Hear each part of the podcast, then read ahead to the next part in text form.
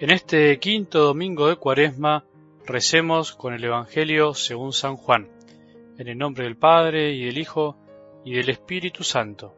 Entre los que habían subido para adorar durante la fiesta había unos griegos que se acercaron a Felipe, el de Bethsaida de Galilea, y le dijeron, Señor, queremos ver a Jesús.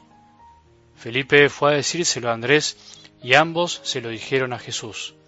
Él les respondió, ha llegado la hora en que el Hijo del Hombre va a ser glorificado. Les aseguro que si el grano de trigo que cae en la tierra no muere, queda solo, pero si muere, da mucho fruto. El que tiene apego a su vida la perderá, y el que no está apegado a su vida en este mundo la conservará para la vida eterna. El que quiera servirme, que me siga, y donde yo esté estará también mi servidor. El que quiera servirme, será honrado por mi Padre. Mi alma ahora está turbada, ¿y qué diré? Padre, líbrame de esta hora. Si para eso ha llegado esta hora, Padre, glorifica tu nombre. Entonces si oyó una voz del cielo, ya lo he glorificado y lo volveré a glorificar. La multitud que estaba presente y oyó estas palabras pensaba que era un trueno. Otros decían, le ha hablado un ángel. Jesús respondió, esta voz no se oyó por mí, sino por ustedes. Ahora ha llegado el juicio de este mundo.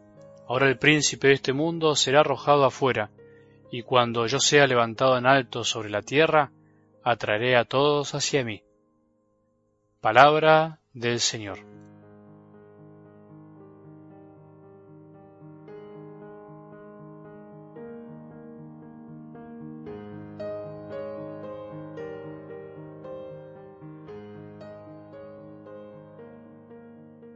Los domingos son siempre especiales, son días para de alguna manera aprender a morir un poco más a lo que cada día pretendemos ser, para abandonar algo de lo que hacemos todos los días y poder dedicar más tiempo a los que más amamos, a Dios, a nuestros seres queridos.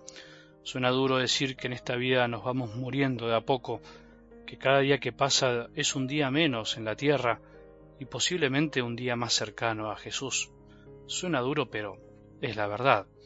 No hay que tener miedo. En este sentido, el domingo es de alguna manera un anticipo del domingo eterno, sin ocaso, que algún día deseamos vivir. Para el que tiene fe, este día es un día esperado, un día deseado y que además no queremos que termine. El domingo, de alguna manera, creo que nos ayuda a ir prejuzgando algo de lo que será el cielo. Nacimos, en definitiva, para eso, pero lamentablemente el pecado penetró en este mundo y en nuestro corazón y todo se hace más difícil de lo que Dios pretendía que sea. Hay muchísimas personas que no pueden vivir un domingo en paz, un domingo como se dice, como Dios quiere. Son millones las personas que ahora están intentando sobrevivir, que luchan por una vida más digna, por una vida con domingos un poco más disfrutables. Son muchísimas las personas que se acercan a la iglesia para encontrar un poco de paz, algo que no encuentran en sus hogares por diferentes razones. Los que tenemos familias unidas no deberíamos dejar de agradecer semejante don, porque no todos la tienen, y los que no la tienen no se olviden de que la iglesia es y puede ser a veces esa familia que nos falta, por una razón o por la otra. Es lindo pensar que Dios nunca nos deja solos y que en realidad, en la mayoría de los casos, está solo el que quiere estarlo. Para este mundo somos, en definitiva, un número más, pero para Dios somos hijos, únicos e irrepetibles. Somos un número para el Estado, somos un número para la obra social, somos un número de socio para un club. Tristemente, para muchos somos un número. Para dejar de ser un número debemos cada día aprender a ser como el grano de trigo que cae en la tierra para morir, para no quedarse solo, para dar fruto, para amar.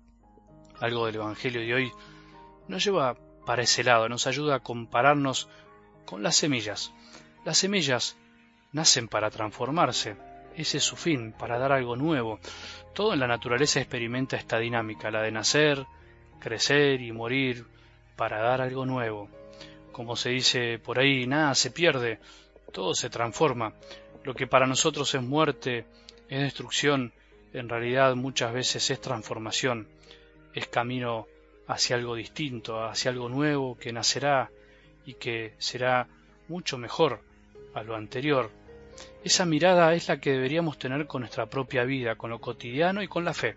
Ese desafío diario de ver las cosas, nuestras cosas, desde una perspectiva más amplia, no solo desde nuestra pobre mirada, a veces un poco miope.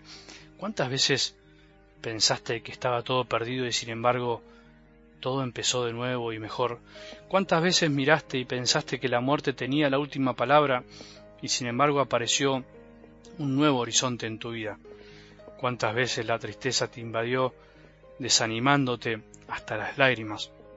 Y después apareció un gozo inesperado que dio un nuevo sentido a todo.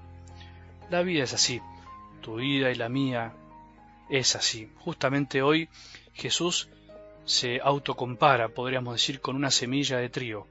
Les aseguro que si el grano de trigo que cae en la tierra no muere, queda solo, pero si muere, da mucho fruto.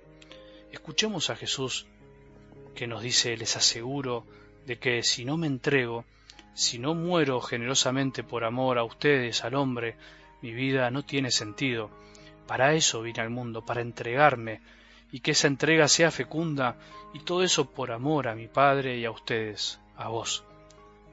Jesús es la semilla que vino a morir para dar fruto liso por medio sufrimiento. Tuvo que pasar por el sufrimiento para poder amar. Como dice la segunda lectura, y aunque era hijo de Dios, aprendió por medio de sus propios sufrimientos qué significa obedecer. Toda transformación produce dolor para dar amor. Jesús es la semilla que vino a ayudarnos a ser semillas también a nosotros. Nosotros también somos de algún modo pequeñas semillas en esta tierra. Nuestro corazón vive al modo de una semilla. Si no muere a sí mismo, queda solo. Si aprende a morir obedeciendo a la palabra de Dios, dará mucho fruto. Hay que morir para vivir. Esa es la receta de la vida. Ya cercanos a la Semana Santa, en el Evangelio de hoy se nos anticipa el misterio del acto de amor más grande de la historia, que transformó la historia, tu historia y la mía. Sigamos el camino de Jesús, la semilla que aprendió que lo mejor es dejarse transformar. No le impidamos al Padre que nos ayude a ir despegándonos de lo que nos aferra, de lo que nos ata, para poder ir ganando lentamente y poco a poco la vida eterna. Que tengamos un buen domingo y que la bendición de Dios, que es Padre misericordioso, Hijo y Espíritu Santo, descienda sobre nuestros corazones y permanezca para siempre.